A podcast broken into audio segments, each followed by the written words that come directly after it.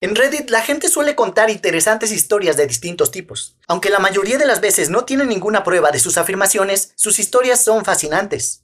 Algunos de estos relatos de Reddit son increíblemente espeluznantes, aunque también hay algunos que son divertidos y otros que son simplemente extraños. Aquí te dejo dos extraños relatos de Reddit sin ninguna prueba, parte 5. Solo en casa. Hace tiempo, cuando estudiaba en la escuela secundaria, un grupo de amigos y yo nos metíamos en casas recientemente construidas en nuestra subdivisión y las usábamos para fiestas pequeñas y fumar antes de ir a la escuela. En todo caso, una mañana estaba dentro fumando antes de que llegara mi autobús y escuché a alguien que sonaba como una señora mayor en una de las habitaciones del frente y me dijo, será mejor que salgas de aquí. Estaba solo en la casa y tal vez eran las siete y media de la mañana. Siendo el pequeño rebelde que era, y legítimamente confundido en cuanto a quién estaría en la casa tan temprano, fui y revisé todas las habitaciones. Por supuesto, no había nadie dentro, y nunca volví a esa casa en particular. He vivido en la misma subdivisión durante años, y varias familias han ido a vivir a esta casa, solo para mudarse meses o incluso semanas después. Una ducha extraña. Estaba solo en mi apartamento y decidí darme una ducha. Cerré la puerta por costumbre. Esta solo puede cerrarse y abrirse desde el interior. Mi ropa limpia y sucia estaba desordenada en el piso del baño en dos pilas separadas. Cuando terminé de ducharme, encuentro mi ropa sucia y limpia doblada cuidadosamente en dos pilas separadas en el piso. La puerta aún estaba cerrada y tomo duchas muy rápidas, así que esto sucedió en un lapso de unos cinco minutos. No tengo explicación y se me pone la piel de gallina solo de pensarlo.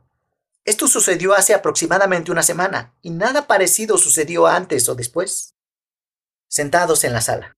Tengo pocos ejemplos, pero este es divertido. Hace varios meses, mi esposa y yo estábamos sentados viendo la televisión después de que nuestros hijos se hubieran acostado. Escuchamos que la puerta de la habitación de nuestro hijo de cuatro años se abrió, y luego el sonido de él avanzando rápidamente por el pasillo hasta la sala de estar. Pensamos que él estaba tratando de acercarse sigilosamente hacia nosotros, y que lo estaba haciendo mal.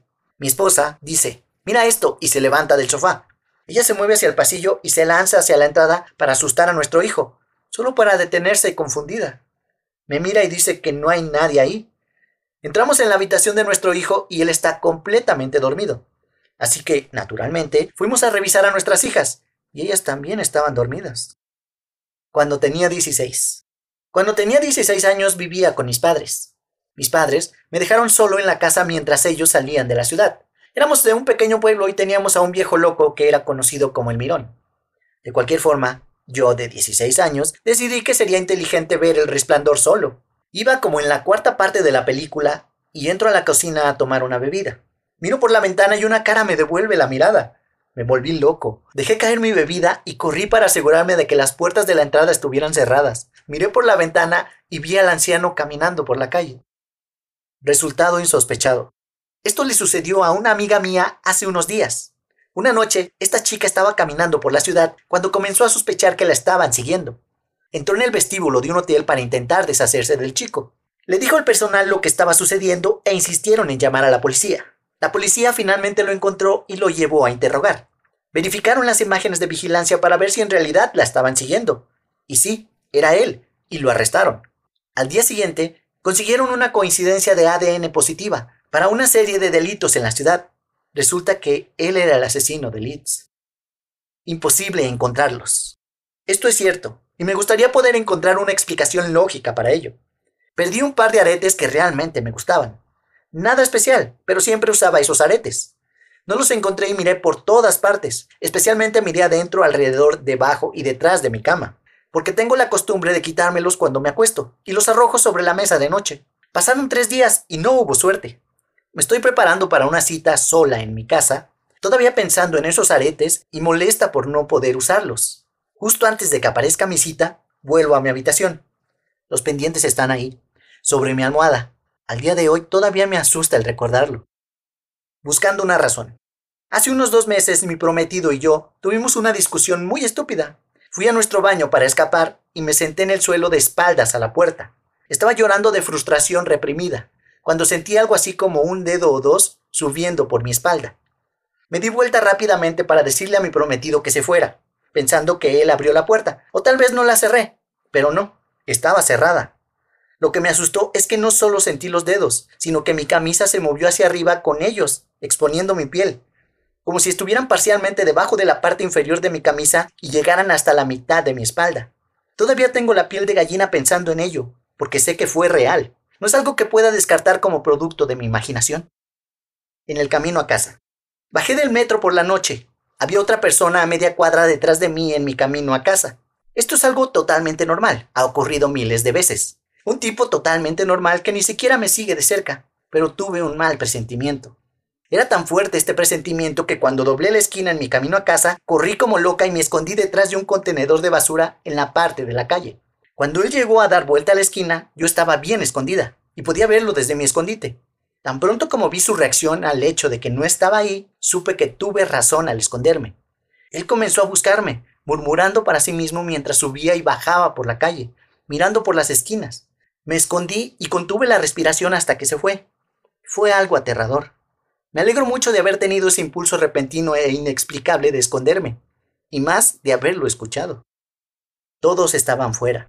Me desperté una tarde y fui directamente a usar mi computadora. Unos minutos más tarde, escuché a mi madre llamándome desde abajo, así que dije, dime, y no recibí una respuesta. Así que simplemente me encogí de hombros. Una hora más tarde, oí que se abría la puerta trasera. Así que bajé las escaleras para ver quién era y mi madre y mi hermana entraron.